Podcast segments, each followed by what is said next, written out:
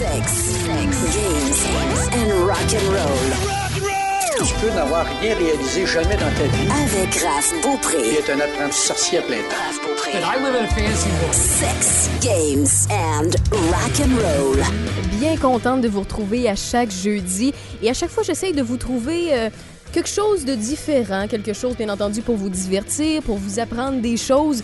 Bon, c'est sûr que vous en avez sûrement écouté, vous avez rien appris. Mais euh, c'est sûr que quand on se retrouve dans le podcast de Sex, Games and Rock and Roll, on y parle passion. Parce qu'on veut en apprendre, se partager des trucs, être moins niaiseux quand on se couche le soir.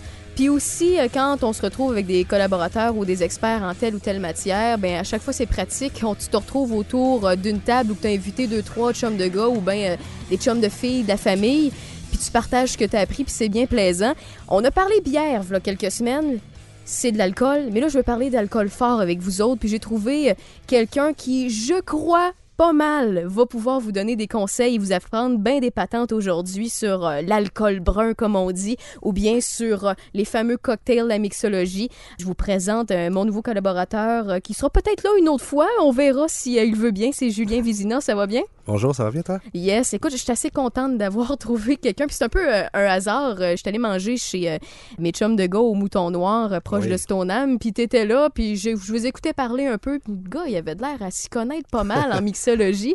Puis là, après ça, je parle avec Tom. Ouais, ben lui, il a fait notre carte de phare. Puis tu sais, il en a fait pour plusieurs places à Québec. Puis là, présentement, t'as ta business avec un chum de gars, je crois? Oui, on est, on est quatre là-dedans. Je suis euh, copropriétaire du restaurant Ono Izakaya sur euh, la rue Saint-Joseph. Vraiment un beau spot d'ailleurs. Donc, euh, merci beaucoup. Donc, c'est ça, un izakaya, en fait, c'est un terme japonais qui veut dire euh, taverne. Donc, c'est un, un lieu où il fait bon d'être. C'est des petits plats à partager qu'on met au centre de la table. Il n'y a pas d'ordre de service. Ça sort quand c'est prêt. Et, veut, veut pas, c'est axé aussi sur, sur l'alcool. Donc, beaucoup de bière, saké. Et bien sûr, ma spécialité, ben, une de nos spécialités, les cocktails. Dans vos cocktails, bien évidemment, vous êtes plus alcool japonais et tout ça, mais euh, je disais d'entrée de jeu que euh, tu avais collaboré avec d'autres endroits à Québec pour leur donner un coup de pouce, c'est vrai? Oui, exact. Euh, les amis, d'ailleurs, amis voisins des Moutons Noirs, justement dans Stoneham. Formation aussi avec Monsieur Cocktail, Pat, Pat Plante. J'ai donné des formations. J'étais allé au Nouveau-Brunswick pour aider un petit groupe qui avait non seulement un bar, mais un restaurant aussi, juste pour leur donner des idées, euh, familiariser euh, le staff, leur donner aussi un vocabulaire, juste pour qu'ils soient euh, à l'aise à parler avec le client. C'est bien beau savoir que telle purée ou tel gin dans, dans tel dans le cocktail, mais c'est le fun aussi d'avoir un certain vocabulaire pour élaborer un petit peu. Ben, justement, tu vas- pas faire des ventes. Tu vas nous donner du vocabulaire pour paraître super cool à côté de nos amis. Euh, Puis aussi, euh, j'écoute, j'ai j'ai pas le choix de le mentionner, on t'as aussi euh, t'es apparu dans le magazine de la SAQ aussi euh, pour Oui. donner des, des idées cocktails et tout. C'était super intéressant. Donc on te Ah, voit apparaître merci. un peu partout finalement. Fait que c'est Ouais. un, c'est un heureux hasard que je sois tombée sur toi. Puis on va commencer ça ben ben sec. On va commencer ça fort. Euh, je veux parler de l'alcool brun, le whisky, euh, le- les scotch, le bourbon. Je veux que tu nous fasses la différence un peu entre les trois parce que les gens, normalement, ils voient de l'alcool brun, puis, euh, à part si c'est des amateurs, pour eux autres, c'est toute la même maudite affaire, mais il y a des variantes qui sont quand même relativement importantes. Ouais, c'est ça. Pour partir, il y a plusieurs grandes familles. Le whisky en est une, le rhum. Ensuite de ça, si on reste dans les alcools bruns, mais il peut avoir le- les eaux de vie ou les, les brandy. Oui. Mais si on reste euh, dans les whiskies, les whiskies, c'est la grande famille. Donc, toutes les scotch, tous les bourbons sont des whiskies, mais pas nécessairement à l'inverse. Donc, souvent, euh, on, on entend parler, en tout cas, moi, j'entends parler derrière mon bar des, des gens qui me disent Ah, euh, mon mari aime tel scotch japonais ou tel scotch qui vient du, du Canada ou des États-Unis. Euh, ben, c'est un peu faux. Un scotch est une, une petite famille de la grande famille des whiskies. En fait, c'est ça. Les, les scotch, il faut absolument que ça vienne d'Écosse. La plupart des scotch euh, sont faits en majeure partie de malt, donc euh, d'orge maltée. Et il peut, il peut y avoir différentes autres céréales, comme du seigle ou du maïs, selon euh, l'appellation ou le, le type de, de, de whisky.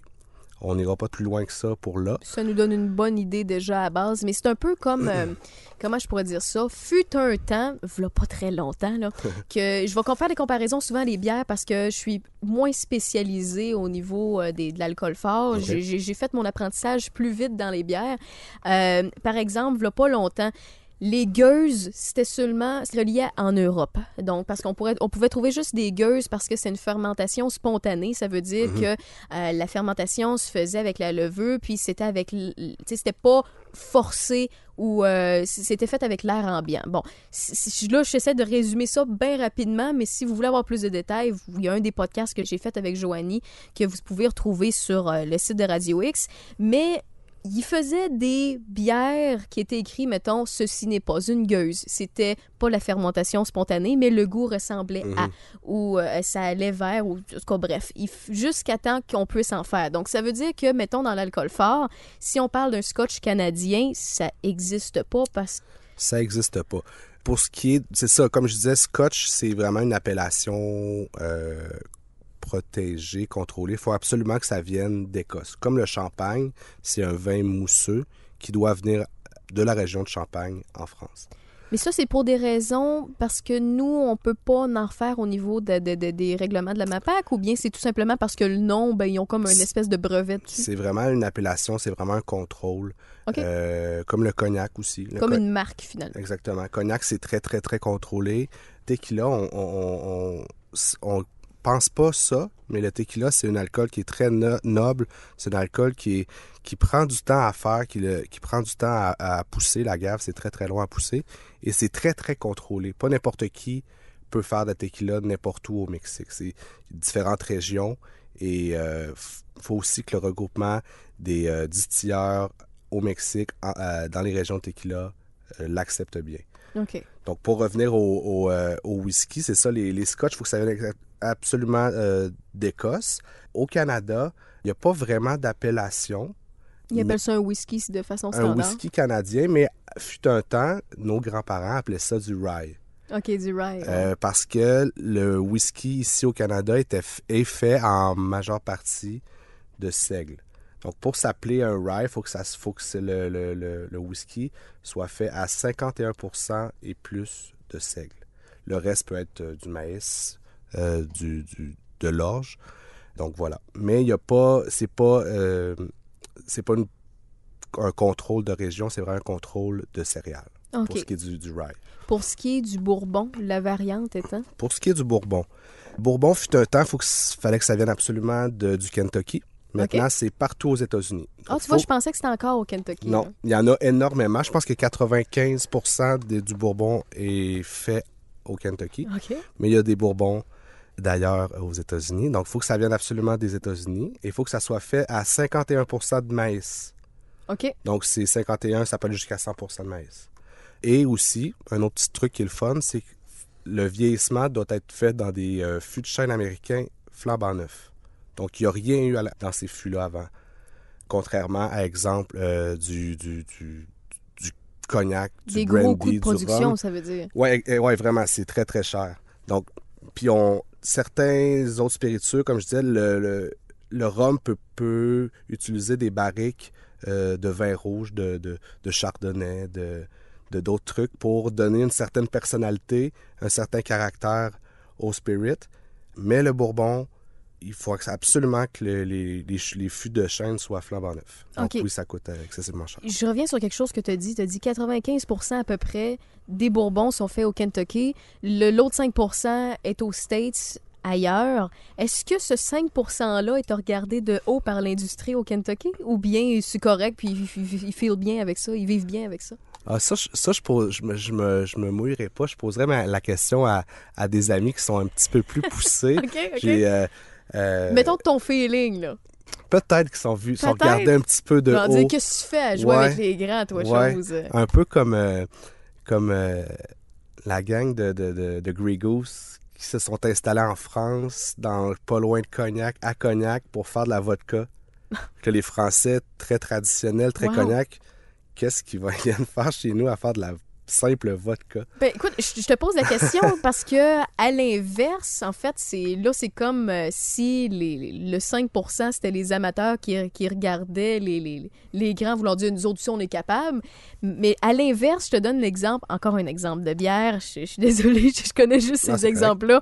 Trou du diable qui a été vendu là déjà plusieurs mois, qui a fait beaucoup jaser. Mais là, c'est les microbrasseries qui sont plus nombreuses. Regardez de haut le, le- le géant qui achetait euh, Trou du diable en voulant dire qu'est-ce que vous faites là? Puis il y, a- il y a encore des jugements vis-à-vis de ça. Mais pourtant, euh, c'est plus d'offres pour la clientèle, puis tout le monde est heureux, non? Ouais, ça me fait rire un peu ce genre de petit snobisme-là de, de, de- de- des gens qui sont un petit peu plus niches, Puriste, mettons. puristes, que ça soit dans la bière, dans les spirits ou whatever. Les gens qui, qui crachent un peu sur le trou du diable, moi je pense qu'il faut être fier de ça. C'est des beaux produits qui sont maintenant euh, disponibles à Vancouver, à Toronto. Puis ils ont fait, ils ont fait avancer la, la bière québécoise, je crois. Je crois. Euh, même chose pour, pour Archibald. Archibald, Ouais. euh, je pense c'est des pionniers. euh, faut pas, je pense qu'il faut pas cracher là-dessus. Puis justement, c'est ça, ça fait évoluer Mm. les, euh, ça fait évoluer les trucs. Puis, Ouais, c'est- puis- puis les plus puristes vont justement se démarquer en faisant autre chose s'ils veulent rester très purs et très. Mais c'est c'est le fun d'avoir le point, le point de vue d'un gars qui, ben, qui touche cette industrie-là, mais d'une autre façon, parce que toi, tu vends le produit, tu, tu le modifies, tu, le, tu le vends à tes clients, tu, tu l'achètes pour le faire découvrir, déguster, tout ça. Puis de, de savoir ben, que finalement, le 5% qui est différent, ou soit qui est en minorité parce qu'ils ont été achetés par un gros joueur, ou sont en minorité parce qu'ils compétitionnent les gros joueurs, bon, si on parle d'alcool fort, comme euh, le- l'exemple du Bourbon qu'on donnait tout à l'heure, Mhm. ben c'est plaisant de, de savoir que, ben écoute, si dans le 5 t'as- t'as- t'en as un à quelque part qui est plus fort puis qui donne la compétition aux autres, ça se peut que les, les consommateurs se tournent vers eux autres puis les grands, va falloir qu'ils s'ajustent puis continuent à donner la top qualité. Oui, exact. Ça- je pense que ça fait juste avancer, avancer les choses, comme on a dit. Puis, c'est justement, comme je disais, ces petits nouveaux-là, s'ils veulent justement re- rester si, si core, si puristes, si nichés, ben, ils vont développer d'autres produits un peu plus craft, un peu Ouais. plus faits à la main, qui va faire avancer l'industrie puis avancer le, le monde des spiritueux ou, ou des bières. Puis moi, je trouve que c'est une, que c'est une bonne chose. Puis, euh, tant mieux pour les, pour les gens de la, de- de- de- du Trou du Diable. Pour vrai, moi, je trouve que c'est il faut être fier de ça, tout simplement.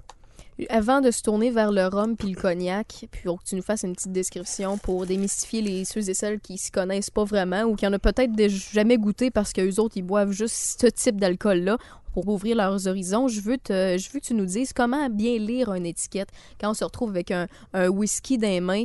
Comment savoir si, euh, tu sais, bon, il y en a un qui vieillit 8 ans, il y en a un qui vieillit 16 ans, l'autre 12 ans. Est-ce que le, le 12 ans peut être meilleur que le 16? C'est- Qu'est-ce qui fait en sorte qu'un whisky est plus réputé, renommé? Est-ce que c'est vraiment le temps que la compagnie est en vie ou bien c'est tout simplement le type de céréales, le pourcentage d'alcool? C'est quoi les variantes? Mais je pense qu'il faut prendre le temps de peut-être s'informer un petit peu avant d'aller à la SAQ pour voir, ben moi, personnellement, j'ai envie de boire quoi?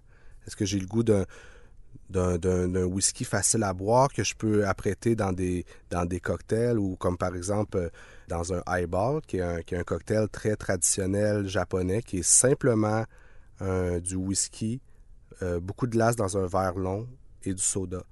Donc ça, ça a été développé. C'est vraiment une façon de le boire, c'est une, c'est c'est une façon de déguster, c'est une façon de, de le boire en cocktail aussi. À l'époque, euh, au Japon, euh, les gens buvaient, les gens d'affaires buvaient du whisky à- lors du repas. Si tu te fais servir par ton patron ou ton supérieur, mais tu dois boire absolument. Même si pas t'as ça? pas envie, même si t'es avancé dans, ta, dans ton niveau d'alcool, euh, dans le sang, ou si t'aimes pas ça, tu dois boire.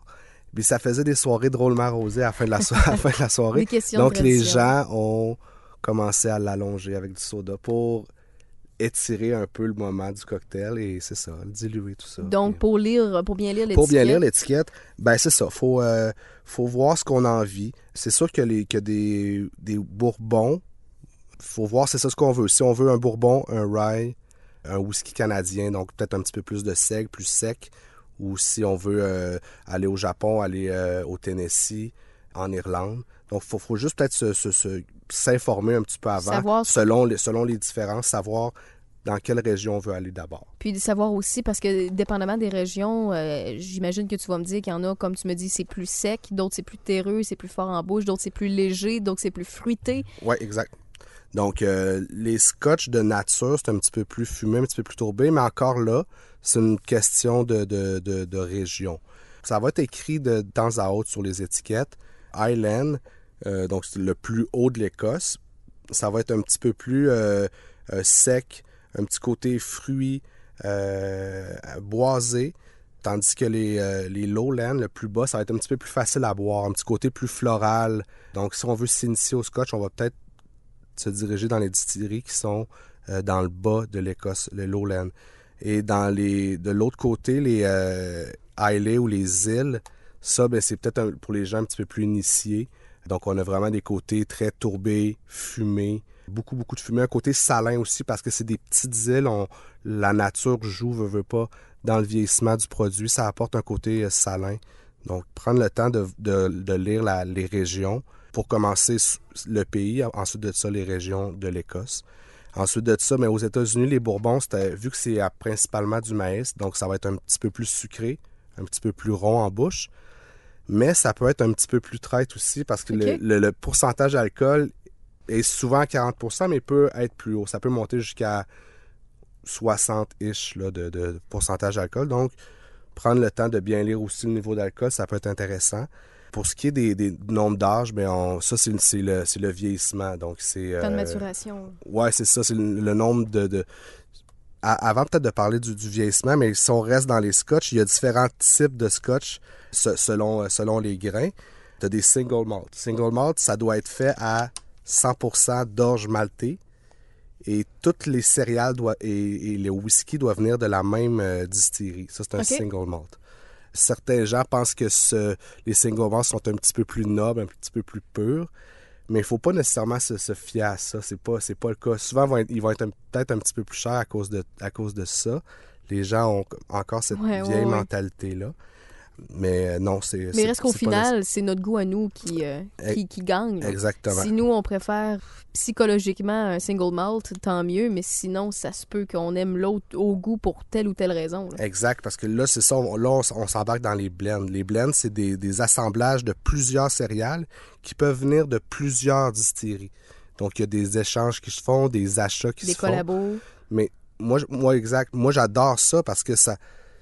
Là, on peut, on peut jouer avec des trucs. Si on, pour pas les nommer, euh, Johnny Walker ont, ont plusieurs gammes. Avant, Ouais. les appelait avec des, des nombres d'années de vieillissement. Maintenant, c'est des, c'est des noms comme euh, Golden ou en tout cas ça, ça- le, le Green Label, le, le Red Label, le Blue Label. Mais en faisant ces assemblages-là, on peut aller vraiment chercher un goût particulier qu'on veut absolument dans ce type de blend- de- de- d'assemblage-là. Tandis qu'un single malt de bouteille en bouteille, ça goûtera pas tout à fait la même chose. On, peut, se faire, on peut se faire des parties de, de single malt, puis ça goûtera pas tout à fait la même chose. Quand même le fun. eh, Si, on prend l'exemple de Jack Daniel, il y a un produit en- disponible à la SAQ qui s'appelle le Single Barrel. Single Barrel, c'est que non seulement ça, c'est un single malt, un genre de single malt qui vient, toutes le- le- les céréales viennent de la même distillerie, le spiritueux aussi, mais ça vient aussi, il n'y a, pas de- il y a pas de mélange entre les barils de vieillissement. Tout le contenu de la bouteille vient d'un seul baril.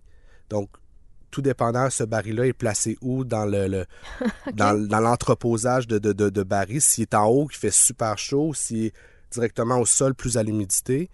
Mais ça joue sur le vieillissement et ça goûtera pas nécessairement la, même chose. Fait que ça, c'est ça va être quelque chose Mais est-ce d'intéressant. que c'est- aussi. c'est- ça peut être toujours positif ou ça peut avoir des effets négatifs au niveau de la conservation? Parce que même si ça a été pris dans un entrepôt, ça joue sur l'état du produit. Oui, exact.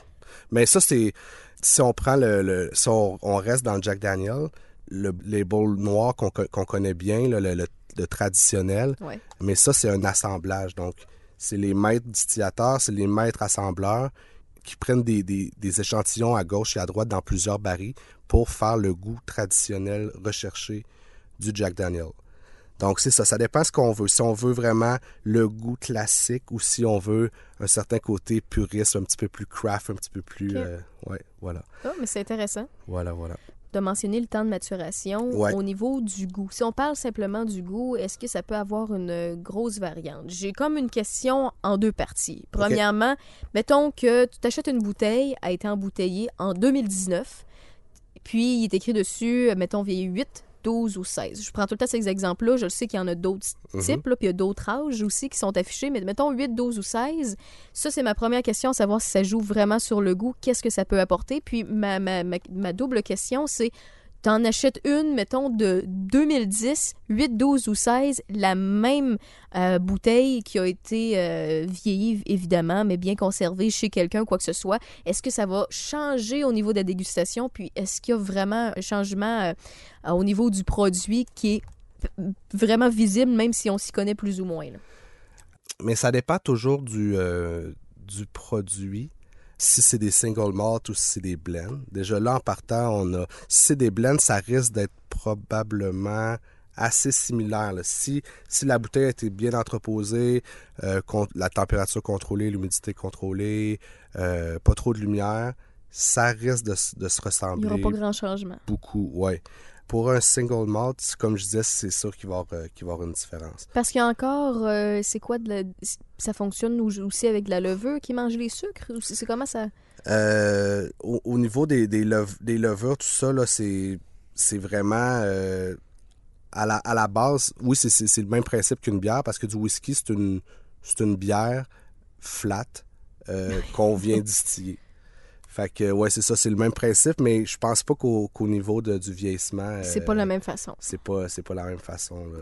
je sais qu'une bière, si on, si on, garde ça plus que X nombre de temps, c'est moins bon. Ben, ça dépend des couleurs des bières. Là. Ouais. Mais non, pour le whisky, euh, si c'est bien gardé, si c'est bien conservé, euh, c'est sûr que si le, le bouchon est, est scellé, là, s'il est Ouais. correctement scellé, ça risque de, se- de se conserver relativement longtemps et ça va le, le- le goût va rester euh, Donc, il, assez intact. il se crée à partir de l'embouteillage, même si ça a été vieilli 16 ans, puis que tu le gardes 16 autres années, tu n'auras pas une autre. euh, mettons, les, les- les collectionneurs ou ceux et celles qui sont plus puristes puis qui aiment les bouteilles vieillies, il n'y aura pas une augmentation de valeur nécessairement. Il va y avoir, il va y avoir une variante sur le goût, c'est sûr, mais peut-être pas. La, la seule euh, prise de valeur qu'il pourrait prendre, à mon avis, à mon humble avis, ça serait euh, euh, la rareté. Ce, type de bouteille-là, ben, comme exemple, euh, il y a quelques années, le, le- le Johnny Walker Green Label, il n'y en avait plus disponible à la. Euh, ben, les gens commençaient à, faire des réserves pour que dans quelques années, ben, il n'y en ait plus dans les restaurants, il n'y en ait plus dans les bars, il n'y en ait plus dans les- sur les tablettes. Puis là, la valeur va commencer à, à augmenter, en fait.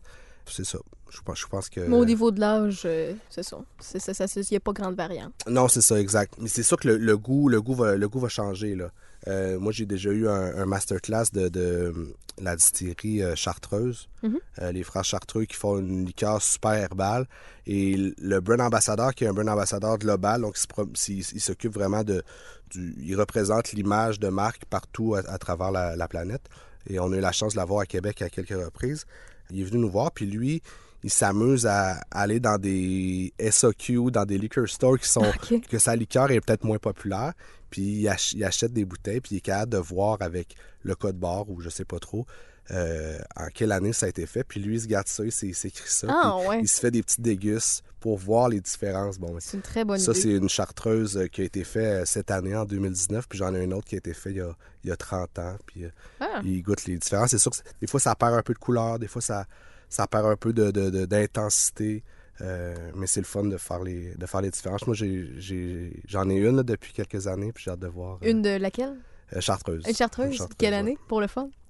Euh, moi, je l'ai acheté il y a 5 ans, OK, c'est pas pire. euh, dans un cellier. Ouais. Puis là, genre, je, je, je vais voir là. Ah, je vais m'acheter fun, ça. quelques. Quelques... Puis ça, c'est toutes des expériences que ceux, qui, ceux et celles qui nous écoutent peuvent faire à la maison pour le plaisir. Ça se peut que finalement, Ben il n'y a oui. aucune surprise, c'est plate, il n'y a pas de changement, mais finalement, au bout de 5 ou 10 ans, il y a une méchante belle surprise ou tout simplement euh, acheter, je sais pas, moi, vous, vous avez un. Vous allez avoir un flot. Vous dire, dans 18 ans, je vais boire cette bouteille-là avec mon flot, puis on va pouvoir acheter, mettons, la bouteille de la même compagnie, on va pouvoir faire une dégustation. C'est un trip d'une vie, tu sais. c'est- Ça, ça- ça s'est déjà vu beaucoup. euh, en tout cas, moi, ma, ma génération, les parents achetaient souvent des vins de l'année de naissance. Ouais. Après ça, on déguste à, à, Très hot. à de 18 ans, mais pourquoi pas avec un, avec un whisky, avec un gin, avec euh, une chartreuse, pourquoi Mm, pas? mm. Euh, toujours sur le comment bien lire euh, l'étiquette, parce que vous avez comme remarqué, ceux qui écoutent, qu'il y a beaucoup plus de choses qu'on peut croire.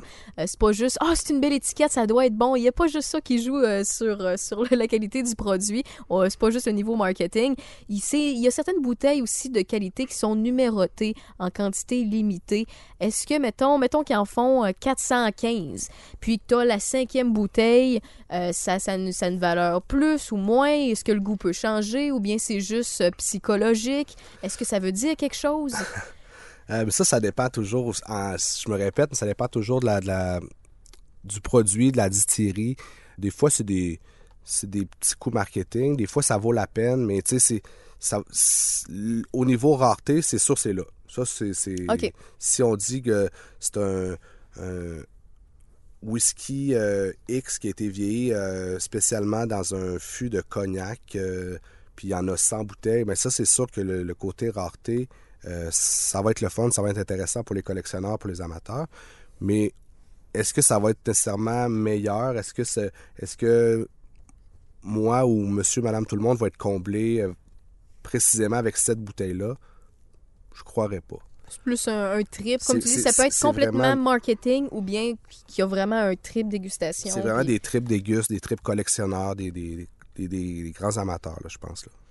Au niveau, euh, des fois, on est capable de lire double vieillissement. Est-ce que ça veut dire que ça a été euh, vieilli? Parce qu'il y en a qui peuvent penser, OK, ça a été vieilli deux fois plus. D'autres qui peuvent penser que ça a été vieilli dans euh, des tonneaux différents. Ça a été vieilli dans un autre produit, dans, une- dans une barrique d'un autre produit. Qu'est-ce que ça veut dire, double vieillissement?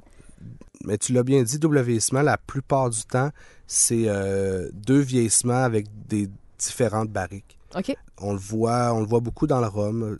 Euh, on peut utiliser des, des, des, euh, des casques de, de, de cherry, de xérès. Ensuite de tout ça, on peut utiliser, on, on les retire et on les remet dans un fût de, de bourbon pour, pour donner un petit côté plus boisé, un petit côté plus costaud. C'est vraiment des, des, des variantes euh, au niveau du, du type de bois de vieillissement. Est-ce que dans le fort, ça se fait aussi comme euh, il y, a- il y a certaines microbrasseries qui le font, ils prennent des copeaux de bois, ils les mettent dans mettons un alcool fort tel de telle ou telle sorte, puis par la suite ils le remettent dans leur barrique pour donner un goût barriqué différent mais du- avec une autre technique. Est-ce que c'est une technique qui est utilisée aussi pour l'alcool fort? Euh, à mes souvenirs, j'ai, j'ai, jamais entendu parler de ça, de copeaux. On, on joue beaucoup avec le, avec le baril comme tel. Euh, des fois, on peut faire des encavures à- sur, le, sur le long euh, pour qu'il y ait encore plus de contact, que le, Ok, le spiritueux encore, plus de, de- de contact avec le, le bois. Ou sinon, on peut jouer avec le bois. On peut venir le- le torcher, comme exemple chez Jack Daniels. C'est, les barils sont, sont brûlés à la main. Donc, c'est ça le, le petit côté charcoal, euh, charbon du, euh, du Jack Daniels. C'est entre autres à cause, de- à cause de ça. On est rendu au rhum et au cognac que j'avais promis qu'on y reviendrait. c'est quoi le rhum? C'est quoi la grosse différence? C'est quelle saveur qu'on peut y retrouver? Est-ce qu'il y en a? euh, C'est un éventail qui est plus large? Puis même chose pour ce qui est du cognac. En fait, le rhum, il y a différentes, différents types de rhum. Il y a les rhums agricoles, puis il y a les rhums euh, qu'on pourrait dire commerciaux, euh, plus industriels. Et il y a aussi les cachaça qui sont dans la même grande famille. Rhum agricole, en fait, on retrouve ça plus dans les, les la, Martinique, euh, dans ce coin de, pays-là. C'est un produit de, de canne à sucre, comme le, comme le rhum traditionnel. Mais la grosse différence, comme agricole, c'est on vient prendre en fait le, le- le- le jus de la canne et on distille exactement ce jus-là. Tandis qu'un rhum agricole, on prend le jus de la canne, on vient faire une genre de mélasse avec et on, dis- on distille cette mélasse-là. Donc, le, le rhum agricole est souvent beaucoup plus végétal vu qu'on a l'essence même de la canne à sucre. On a un côté très, très végétal dans le produit. On, on le voit au nez tout de suite quand on, quand on sent un, un rhum agricole. là. On le sent tout de suite. Est-ce que la technique est la même pour le rhum blanc et le rhum, le rhum brun? Euh, ouais, c'est vraiment juste une, une question de vieillissement. OK, tout simplement. ouais. Fait que rhum blanc, on peut en avoir du rhum blanc agricole, on peut avoir du rhum blanc plus industriel, mais c'est euh, Au niveau d'industriel, c'est la, la différence avec les rhums bruns, mais c'est vraiment au niveau du, du vieillissement. C'est un rhum qui est, qui est- qui est non vieilli. Il y a des rhums qui sont plus épicés, plus boisés, plus terreux. T'en as d'autres qui sont hyper sucrés. C'est quoi l'éventail de saveurs qu'on peut retrouver au niveau des rhums? Ben, c'est sûr, le, le caramel, beaucoup. euh, quand on tombe dans les, dans les rhums euh, sucrés, ben, c'est euh, beaucoup de, de vanille, de fruits rouges. On peut avoir écorce d'orange aussi. Mais c'est sûr, vanille, caramel, cacao, ça revient, euh, Ça revient souvent. ça revient beaucoup. Pour ce qui est du cognac maintenant? Cognac, euh, cognac j'adore, mais en, en cognac, c'est euh, un distillat de, de raisin. Donc, c'est une de vie qui est, euh, qui est vieillie et qui doit absolument venir de la région de Cognac en France. OK. Donc, c'est très, très, pas recherché, mais c'est très surveillé, pardon. Il y a une genre de législation qui contrôle le, cognac pour pas que c'est n'importe qui en fasse, puis pour pas que le voisin en fasse qu'il l'importe après, tout ça. Donc, c'est vraiment, c'est vraiment très contrôlé, euh, le cognac. Puis c'est, euh, je dirais, un genre de... de- ça peut s'apparenter à un genre de whisky, mais peut-être un petit peu plus, euh, un petit peu plus fruité. Souvent, les, gens ont le mot cognac, euh, ça sonne lourd aux oreilles, cognac, ça, pour certaines personnes. Mais c'est pourtant très, très raffiné. On a un petit côté de raisin de plus, là. on a moins de, moins de caramel, on a moins de bois le whisky. Est-ce que, parce que là tu parlais de raisin, est-ce que c'est le même principe pour ce qui est du brandy et du porto? Je m'explique dans le sens que c'est des endroits spécifiques qui font le porto et le brandy ou bien c'est plus ouvert au niveau de l'éventail de production? Euh, ouais, le, le Porto, je m'avancerai pas trop. Je, je- c'est- moins ma, ma tasse de thé. Mais oui, au Porto, euh, c'est, un, type de vin euh, liquoreux euh, qui doit venir de la, de la région de Porto euh, au Portugal. Brandy, c'est la grande famille. Brandy, c'est un peu comme la grande famille whisky. Tu la grande famille whisky, tu as plusieurs petites familles. Mais Brandy, c'est comme la grande famille, un peu comme euh, c'est, des eaux de vie. Puis Brandy, c'est la grande famille des eaux de vie de raisin. Voilà. Aussi simple que ça. Pour ce qui est de, mettons, l'alcool euh, blanc, je vais le dire comme ça, on a Mhm. la vodka, on a, le, on a le gin, malgré Ouais. que le gin, maintenant, il y en a des jaunes, des roses, des, bon, des mythes, Ouais. là, il y en a de plein de couleurs. Il y a euh, les liqueurs, les boissons à crème, les vermouths. Mais en commençant avec la- l'alcool blanc, la vodka, pour Ouais. débuter, qu'est-ce qui fait qu'une vodka se distancie des autres, qui, on le sait que c'est un bon produit? La caractéristique première d'une vodka, c'est vraiment la pureté. Donc les gens vont insister sur le, nombre de distillations, mais honnêtement, ça change, change pas grand-chose. Mais ce qui peut faire une belle différence, à mon avis, à moi, je suis pas un grand fan de vodka, mais une vodka qui peut me faire triper, c'est une vodka qui, qui va avoir de la texture. Comme par exemple, pour pas les nommer, euh, euh, White Keys, distillerie à Montréal, qui font aussi euh, gin portage, spritz les îles, un genre d'apéritivo euh, italien, même famille un peu qu'un qu'un apérole. Si j'ai bien compris, lors que j'ai- parlé sur le coin d'une table au, euh, au, au brand ambassadeur puis au propriétaire, si j'ai bien compris, c'est qu'ils utilisaient une petite partie d'eau d'érable au lieu d'utiliser juste de l'eau lors de la distillation. Donc, on a une belle texture, on a un petit côté sucré. C'est très, c'est très discret, ça reste de la vodka. Mais c'est vraiment des petites subtilités au niveau, au niveau du goût, au niveau de la, surtout de la texture. Parce que souvent, les gens on prennent pour acquis que, à moins qu'il ait marqué, euh, je vais prendre un exemple bien banal, Absolute Citron, ils ont, tu sais, à part si c'est écrit euh, citron framboise euh, ou ils ont mélangé avec du cidre de pomme parce que ça s'est vu ou des affaires de même, ils ont l'impression que la vodka, ça goûte toute la même affaire, mais c'est faux. Ouais, c'est. Pour monsieur, madame, tout le monde, ça peut goûter la, la même chose. Mais j'ai euh, j'ai des, des amis, euh, un, un en particulier, euh, Mario D'Amico à Montréal, qui, euh, qui maintenant euh, a les spiritueux Iberville. À l'époque, Mario travaillait pour une compagnie de vodka et le matin, il se levait puis il faisait des dégustations de vodka à l'aveugle avant même d'avoir déjeuné. Mhm. Puis il était capable de dire, bon, ça c'est tel vodka, ça c'est tel vodka.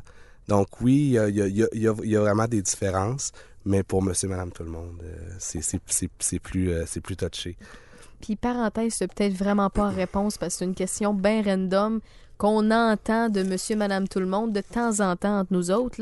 Est-ce que c'est vrai que les gens sont moins malades d'alcool blanc que d'alcool brun? Dans le sens que s'ils prennent, mettons qu'ils prennent la même quantité de vodka à 100, sais, à s'en rendre vraiment chaud d'ail puis pas, pas s'en rappeler le lendemain, les gens vont être moins malades que l'alcool brun. Puis si oui, c'est parce que le goût est plus fort, tu penses, selon toi? Euh, non, je pense pas. Euh, une, une bonne brosse à tequila. euh, On s'entend, ça reste une brosse. ça, reste, ça reste une brosse, ouais. Ça reste que c'est c'est le sucre de la gave, ça peut être le sucre du blé pour la vodka, le sucre pomme de terre aussi pour une vodka, ça reste du sucre. mais, non, souvent la, la, la, la couleur du spiritueux brun, oui, vient du vieillissement, mais à un certain niveau, ben, ils n'ont pas le choix de mettre des colorants pour, euh, pour avoir la couleur Qu'ils voulue. désirent. Donc, euh, non, c'est ça, une, une brosse, je pense. Bon, c'était ma seule question, Mythbusters. je, je pas le premier, il y en a pas d'autres. En tout cas, je pense qu'il y en aura pas d'autres. Pour ce qui est des gins, parce que là, c'est fait quand même plusieurs mois que, je vais dire, entre guillemets, c'est à la mode. Moi, je suis pas une fille à mode pantoute, je te le dis d'avance. Puis, on voit des gins partout. On voit les, autant les artistes visuels, euh, soit les graphistes ou bien euh, les, les artistes peintres s'associer à des bouteilles pour faire flasher leurs bouteilles, puis tout le tralala. Puis, Ouais. c'est une comme une folie qu'on. on- J'ai l'impression que la, la- la catégorie euh, de, de la génération millennials tripe solide sur les gins. Puis je veux que tu m'expliques un peu cet alcool-là, puis là pourquoi présentement c'est c'est hot de boire du gin. Euh, D'abord, c'est que au Québec, on en fait beaucoup. Le pourquoi, c'est que mettre sur pied une distillerie, c'est très, très, très coûteux. Mhm. Euh, les alambics, les, euh, les espaces de vieillissement, tout ça, c'est très coûteux. Et pour faire du whisky au Canada, ça, pour qu'on puisse l'appeler whisky, ça prend un minimum de vieillissement de trois ans. Donc, si disons demain, on se dit, toi puis moi, on, part, on fait du whisky, mais on n'aura pas nos produits ces tablettes avant minimum trois ans. Ça, c'est sans compter aussi les tests de la SAQ, le, percer le Oh mystère de la. SAQ. Donc, euh, c'est ça. Donc, le pourquoi les, les, les- ces distilleries-là, oui, il y en a qui, leur but premier, c'est faire du whisky, mais en attendant, on the side, si tu veux, rentabiliser la distillerie, ben, on va faire de la vodka, on va faire du gin, euh, parce qu'on n'a pas besoin de vieillissement. Vodka, ben, c'est fait la, sortie de la dis- la- la- l'alambic. Puis euh, gin, en fait, ben, c'est des infusions. On en a beaucoup au Québec. Puis c'est des, des saveurs qui peuvent être aussi euh, plus faciles d'approche pour monsieur, madame, tout le monde. Quand on parle, disons, du cocon, de la rose dans les gins euh, Romeo, dans les gins Hendrix, comme c'est plus, c'est plus facile, c'est plus, il y a une personnalité plus facile à, à démasquer que dans une vodka. Donc, euh, je pense que c'est ces- ces deux éléments-là qui font en sorte que... Les goûts, euh, désolé de l'image que je donne, mais les goûts sont plus racés dans le sens Ouais, que c'est plus. T'as des gins qui sont plus florales, Ouais. euh, plus floraux, d'autres plus herbacés. Euh, Mhm.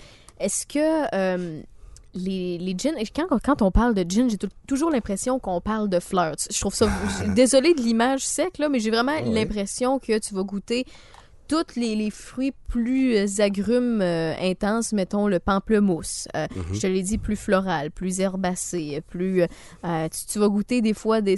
Pas, je peux pas dire épices, là. J'ai j'ai pas les bons mots pour, pour t'exprimer ce que je veux dire. Oui, il y en a des épices.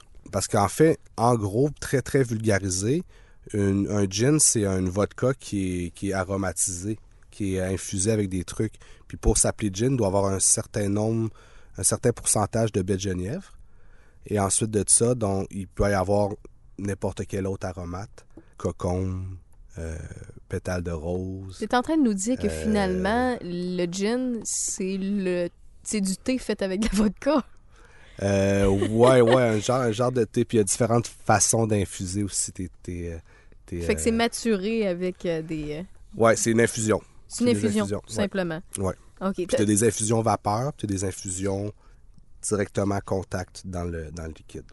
Je sais qu'il y en a plein d'autres d'alcool fort, mais je vois le temps filer. Je veux parler un peu de tequila. Tu l'as mentionné tantôt, tu as l'air à t'y connaître, pas pire. Euh, si, si tu t'avais à nous dresser le portrait de la tequila. Euh, tequila au Québec, ça fait encore peur.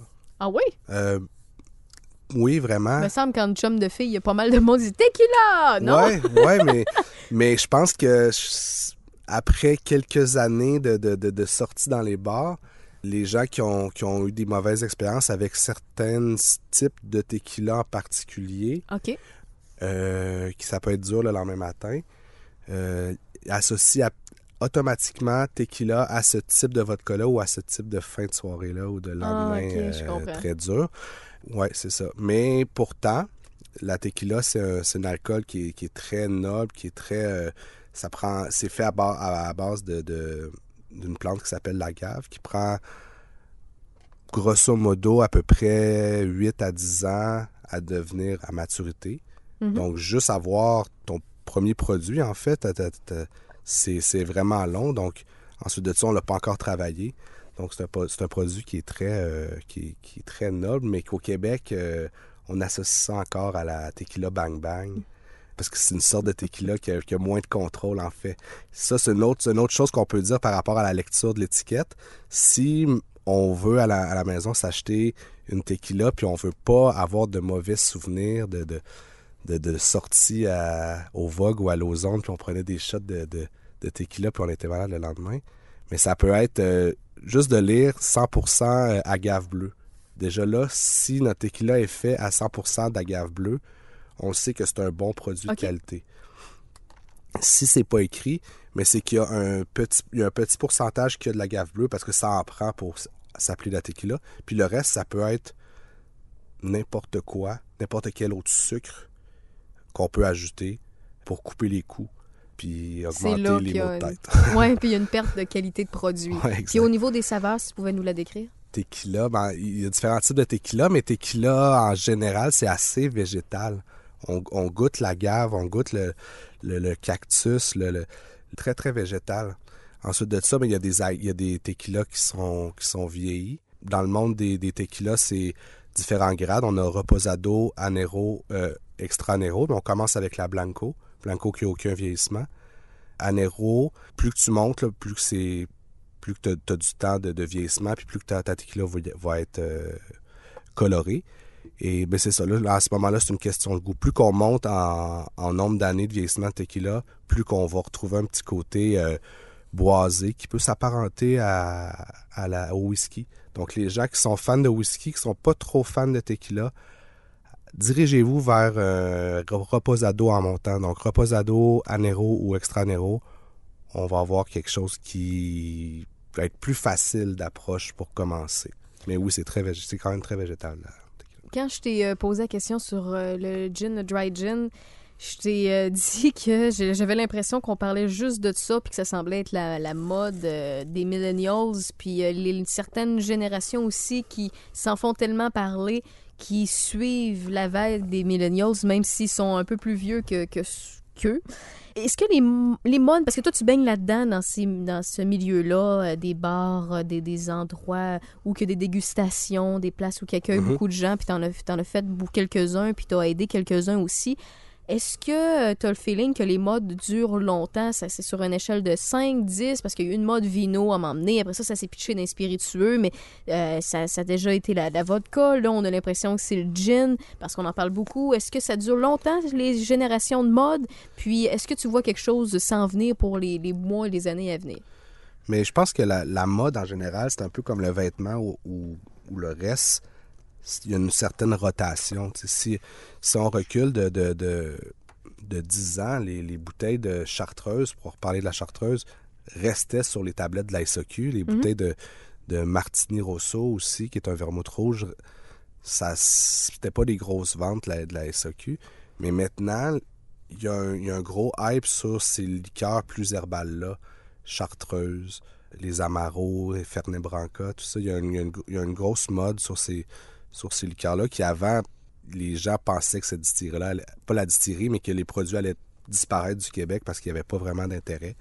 Fait que je pense que c'est vraiment un, un cercle. Oui, là, en ce moment, on est dans le gin depuis plusieurs années quand même. Là. Euh, si on parle de- du gin Angava, ça fait déjà quelques années que ça existe. puis Ils sont dans les pionniers au Québec. Sinon, ce qui s'en vient, ben, on a pu le remarquer depuis quelques étés là, sur les terrasses au Québec. On a beaucoup d'apérol de- d'apérol Oui, spritz. c'est vrai.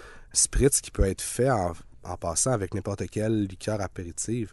Apérol ont eu un coup de marketing incroyable en s'appropriant le, terme Spritz, mais Spritz, c'est un autre cocktail. Comme je disais, qu'on peut faire avec n'importe quel autre truc. On peut faire un Saint-Germain Spritz avec une Saint-Germain qui est une liqueur française incroyable à base de fleurs de sureau. Donc, on, fait la même recette. à peu près une part et demie, deux parts de, liqueur, un peu de soda, on allonge de, de, de d'une bulle assez sec, puis on a notre cocktail. On peut le faire avec du vermouth, on peut le faire avec euh, Campari, on peut le faire avec n'importe quel. euh, puis on, a, on en a des, des beaux apéritivos en plus québécois qui viennent de sortir. Il y a moyen de s'amuser avec ça. là. on peut s'amuser. Donc, je pense que les, les, les liqueurs amères aussi, ça, c'est, on est dedans.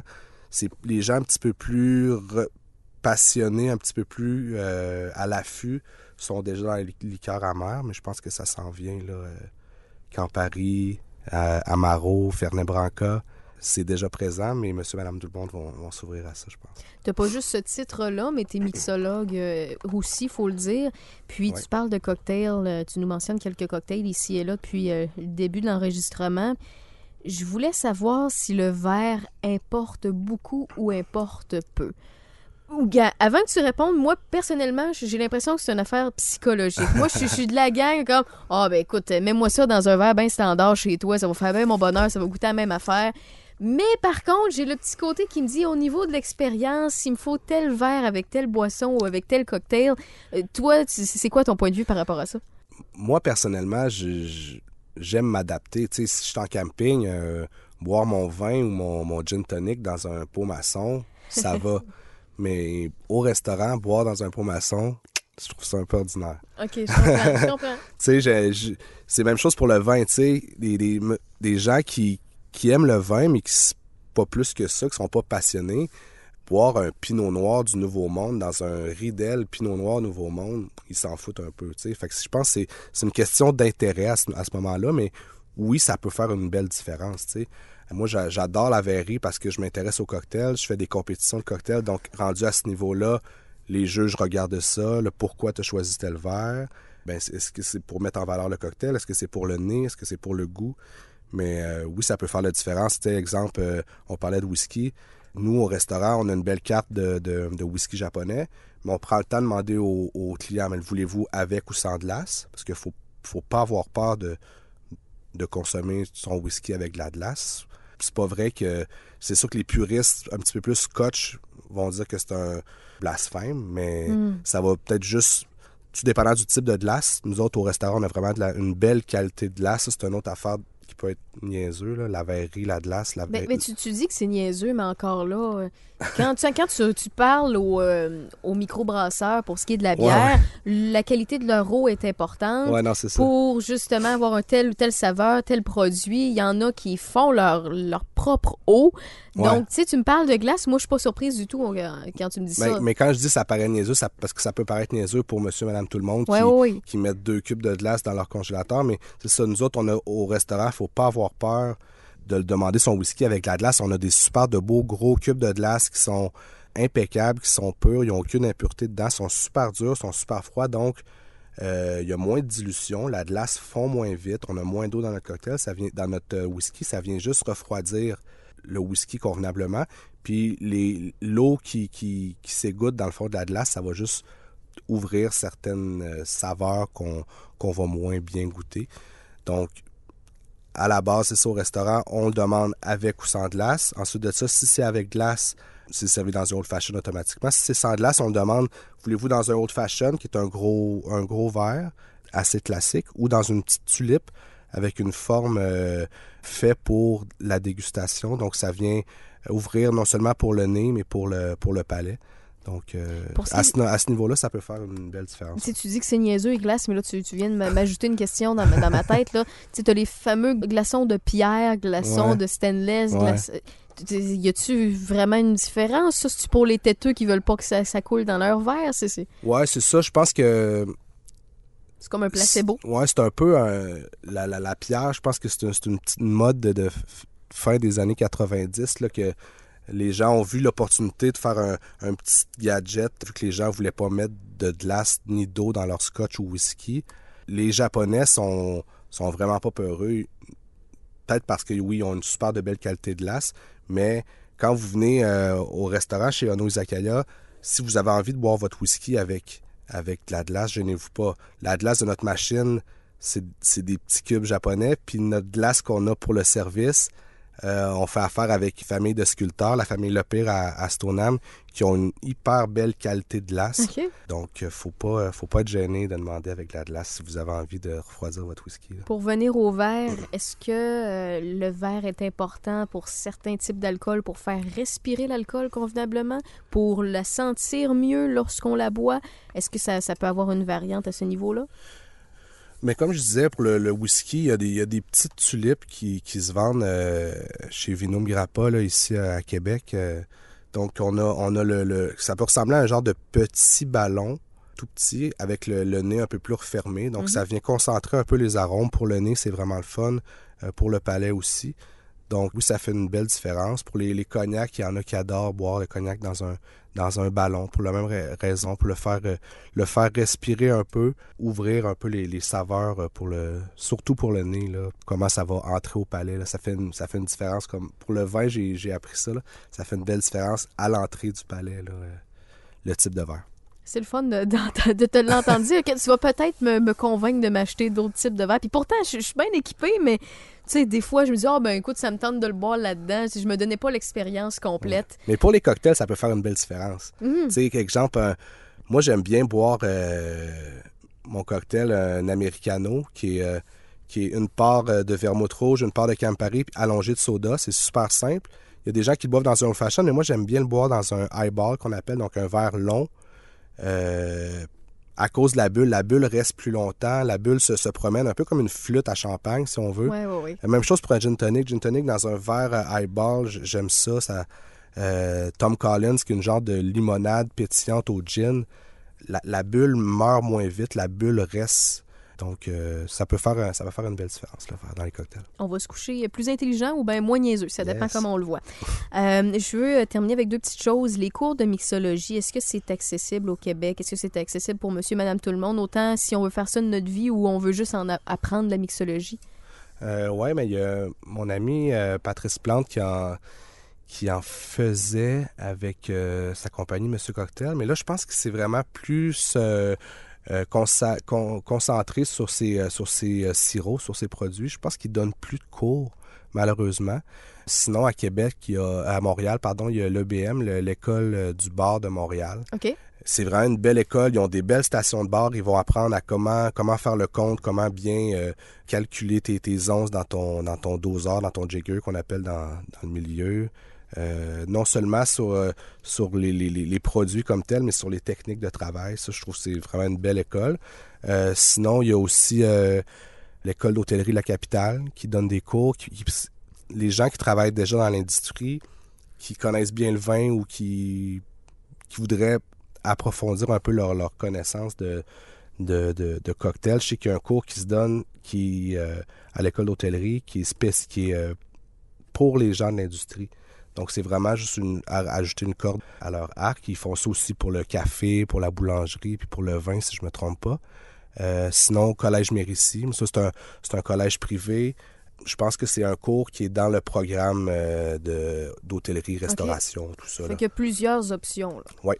Ah, Tout dépendant si on veut faire ça de sa vie comme à Mérici, qui est un super beau programme, ou à l'école d'hôtellerie pour euh, perfectionner ses connaissances en tant que serveur ou barman. ou- Puis je veux terminer avec ça avant de te laisser aller, Julien Vizina. Euh, pour ce qui est des. Mettons que tu nous nommes quelques valeurs sûres. Je, te- je vais te nommer des, des, des, des alcools bien rapidos. Ça peut être à ton goût, à toi, ou cool. parce que tu, ce niveau de découverte, tu nous suggères de découvrir ça, ou bien parce que monsieur, madame, tout le monde peut aimer ça, c'est sûr et certain. En commençant avec le whisky. Euh, le whisky. euh, Gêne-toi pas parce que je vais y aller aussi avec le scotch puis le bourbon. Fait que je te le dis d'avance. OK. Ben, whisky, pour vrai, moi, j'ai. Avant de connaître euh, mon ami Jona- euh, Jonathan Aumier, qui, qui est à Montréal, qui a été brand ambassadeur pour Jack Daniel à l'époque, avant, je crachais beaucoup sur Jack Daniel. Je suis là, ah, c'est un, c'est un whisky de, de brosse. Puis, tu sais, non, il m'a appris à, à adorer ce whisky-là. Puis, je pense que le, le, Jack Daniel, le Gentleman Jack, je l'aime beaucoup. Bourbon, Buffalo Trace, je l'aime beaucoup. scotch, Euh, Scotch, euh, j'aime bien. Au Kentoshen, il y en a différents, là, mais au Kentoshen, il y a, un- il y a deux euh, assemblages qui s'appellent le Bartender Malt. Il y a le un qui est sorti il y a quelques années, puis il y a le deux qui sort euh, bientôt à la SOQ. Oui. Euh, c'est euh, en fait des, des, des, gars qui, des gars et des filles en fait qui ont fait une compétition euh, internationale que ça part de région puis ensuite de ça ben il y a une finale internationale et euh, les gagnants se rencontrent en Écosse puis ils font un assemblage Ah. pour faire des cocktails. Au Kent Ocean Bartender Malt est vraiment le fun. Le rail whisky, j'ajoute cette sous-catégorie-là, mettons. Le rail, Ouais. pour vrai, le Canadian Club, là, Ah, OK, parfait. c'est fou. Straight pipe. Le Canadian Club normal est très bon, mais le dans le jargon, on dit du CC Rye.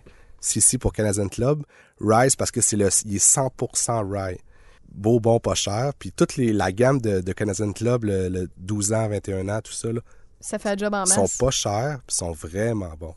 Vodka? Euh, vodka. Pour vrai, je pense euh, White Keys à Montréal, euh, au niveau de la texture, j'ai vraiment, euh, Un coup de cœur? j'ai vraiment eu un coup de cœur. Sinon, Grey Goose, les gens vont dire oui, ils ont un gros marketing, tout ça, mais ils font bien les choses. C'est du blé du nord de la France euh, avec une super de belle eau. Puis quand on prend le temps de bien y goûter, on a le petit côté brioché, euh, blé. Euh, c'est, la- c'est les- c'est le même blé qui est utilisé pour les pâtisseries françaises à Ah, Paris, ouais. tout ça. Donc, ça a l'air têteux, mais c'est, quand on prend le temps d'y goûter, on voit la différence. C'est, que c'est, c'est bien fait aussi. Les gins. Euh, gin, euh, mais il y a différentes catégories. Les London Dry, qui est comme un petit peu plus euh, classique, tu sais, pour faire des cocktails un peu plus classiques, comme disons Martini, euh, Tom Collins, tout ça. Bombay, j'adore ça. Puis Bombay, ils ont une catégorie qui s'appelle Bombay East, qui rajoute trois aromates différents euh, qui sont qui proviennent de, de, de l'Asie, donc côté côté S. Pas beaucoup plus cher que le, le Bombay Saphir traditionnel, mais on a un petit quelque chose d'un petit peu plus craft, un petit peu plus recherché. Euh, il est vraiment vraiment bon. Le rhum? Euh, le rhum, j'adore euh, tout ce que tout ce que plantation fait, j'adore ça. Plantation, ça appartient à la famille Ferrand, qui est une grande famille de, de cognac. Puis ils se sont décidés, eux, ils ont décidé d'acheter des plantations euh, de canne à sucre à différents endroits, Jamaïque, Haïti, euh, Barbade. Puis, ils Wow. s'am- puis ils s'amusent avec ça. Ils font des blends, ils font des vieillissements de ça. Ils font des vieillissements sur des bateaux qui ont un trajet X. Donc, selon la température, selon les, les, les vagues, selon... Ça, ça change le goût. Fait que c'est vraiment une famille très droite dans le cognac, mais qui trouvait justement ça un petit peu trop carré, puis qui se sont dit, nous autres, on va aller s'éclater dans, dans le rhum. T'as mentionné le cognac. Est-ce que c'est les mêmes? J'adore, j'adore Ferrand, mais euh, si j'ai envie de me gâter, cognac, un Rémi Martin XO, j'adore, c'est super droit, c'est euh, c'est super fin. J'adore le, le cognac Rémi Martin. Et si on termine, mettons, avec la tequila? Tequila, pour vrai, là, un super de bon rapport qualité-prix, là, Casadores. Ils ont la Blanco qu'on voit, beaucoup sur les tables de la SAQ. Euh, mais faites une petite recherche, là, Casadores euh, Reposado. Elle est un petit peu plus vieille, la couleur est un petit peu plus jaunâtre. Oui, on a le côté végétal d'une tequila blanco, mais on a un petit côté boisé de plus, euh, chocolaté, cacao. C'est euh, c'est vraiment le fun, puis c'est pas trop cher. Tu nous donnes soif, ça je peux te le dire. Euh, merci d'être venu dans nos Hey, studios, euh, Julien Vézina. Si jamais on, on veut te, te poser des questions, quoi que ce soit, est-ce que je peux permettre à mes auditeurs d'écrire sur ma page Facebook et te relayer les questions? Oui, certainement. Sinon, je suis facilement rejoignable sur euh, Instagram, Julien Vézina d'un bout ou euh, Facebook. Mais ça me faire plaisir, oui. Bon, ben c'est génial. Donc, Sex Games and Rock and Roll Podcast, si vous voulez, euh, sur la page Facebook. Au pire, je vous enverrai l'adresse de son Instagram ou bien de son Facebook. Ce sera pas plus compliqué que ça. Merci d'avoir téléchargé le podcast. On se retrouve jeudi prochain. Moi, je vous dis bye bye.